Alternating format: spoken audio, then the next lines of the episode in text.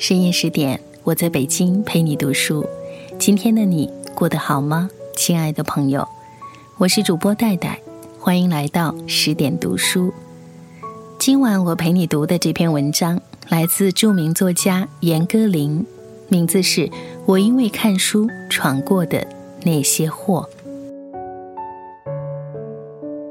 我在乘车时读的书是专门挑选出来的。如《Reader's Digest》、《New York Time》都是我乘车时的最佳读物。它们便于携带，内容又多是美国社会的热门话题，读起来立刻使人很投入。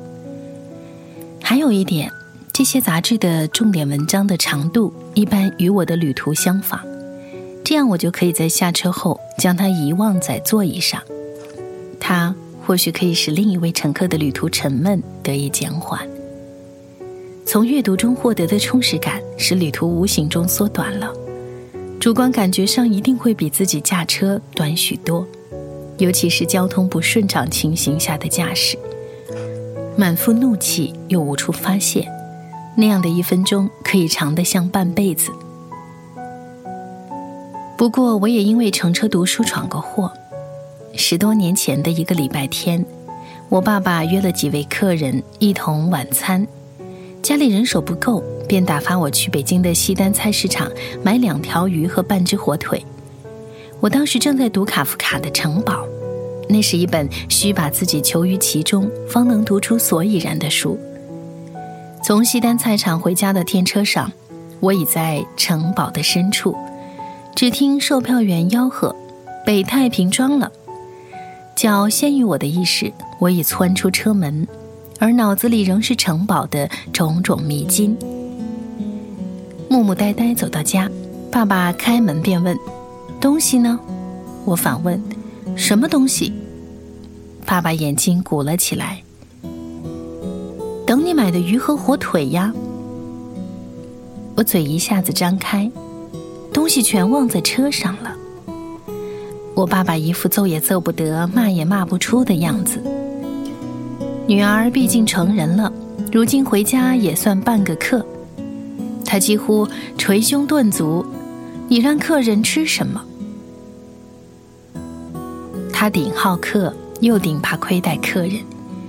我连忙认错：“我读书读糊涂了，要不我再跑一趟。”当然是来不及再跑一趟的。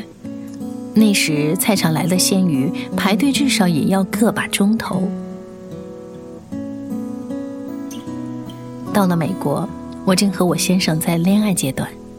一天，一个女友得了感冒，临时请我带她打一天工。所谓的工是照料一个两岁的小女孩，每个小时有五块现款的工钱。小女孩的母亲是一位艺术评论家。当时正在改写一篇舞蹈评论文章，他匆匆交给我换尿布、喂饭、放卡通片等技术要领，就潜入地下室写作去了。我先生那时还是交往不久的男朋友打电话来说，他下班会很晚，可能酒店已关门了。我自告奋勇说，打完工我立刻就去买酒。我知道这瓶酒对他的重要性。他父母一年只在圣诞前夜喝一瓶轩尼诗，而他们住在以摩门教为主要宗教的盐湖城，那里的酒比别处贵很多，因为这瓶总是由他们的儿子做礼物送给他们，这已经成为他们的家庭传统。我结束了八小时兑换尿布和卡通片的经营，拿到四十块现款。买了酒，并请店员给了他最豪华的节日包装。天擦黑时，我已经挤在下班人群里走进了地铁。一找到光线较好的位置，我马上打开随身带的一本英汉字典。那时我在准备考 CRE，想出个背字典的愚蠢办法来提高单词量，于是就背得十分忘情，直到发现自己已经坐过了两站。下了车，总觉得步伐飘然的有点可疑，直走到家门口才发现两手是空的，才猛然醒悟到换了八小时尿布挣来的钱已失去一半，只好赶去一家超市，把剩的一半工钱拿出来，再买一瓶轩尼诗。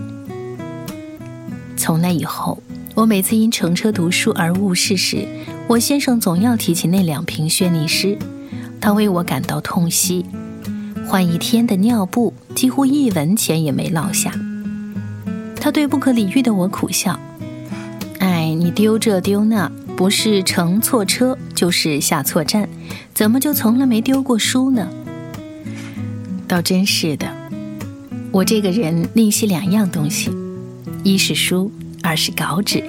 似乎是个脑筋很老、生活方式也古旧的穷酸书生。一次在华盛顿开往纽约的火车上，我读完了《洛丽塔》，一时间泪流满面，哽咽不止。一车厢的人都旁观我的触动，不知如何是好。一位年轻女士戳戳她的男友，问他可知缘由。那男友耸耸肩。眼珠翻上去望望上苍，表示只有天晓得。那次损失最小，只把一片从加拿大买的牛皮书签丢了。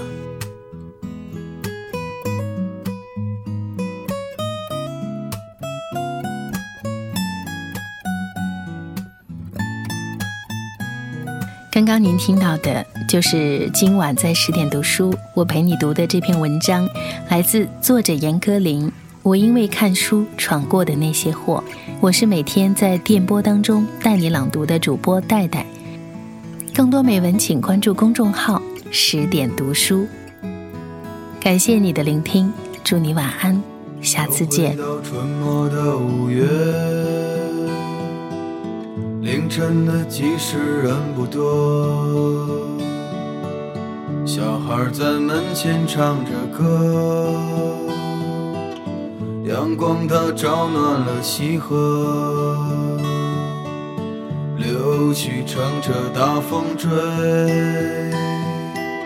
树荫下的人想睡，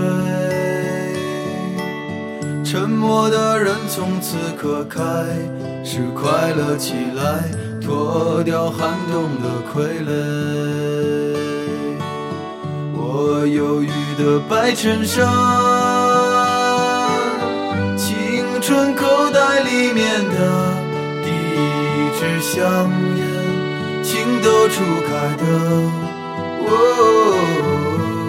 从不敢和你说。仅有辆进城的公车，还没有咖啡馆和奢侈品商店。晴朗蓝天下，昂头的笑脸，爱很简单。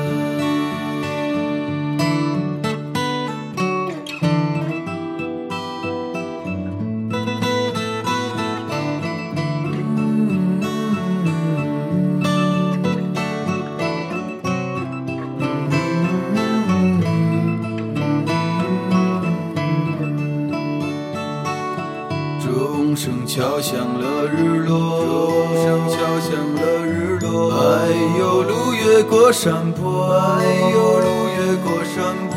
一直通向北方的，是我们想象，长大后也未曾经过。爬满青藤的房子，屋檐下的邻居在。黄昏中飞驰，秋天的时候，柿子树一熟，够我们吃很久。收音机靠坐在床头，贪玩的少年抱着漫画书不放手，陪我入睡的是月亮的忧愁。装满幻梦的枕头，沾满口水的枕头，口水的枕头。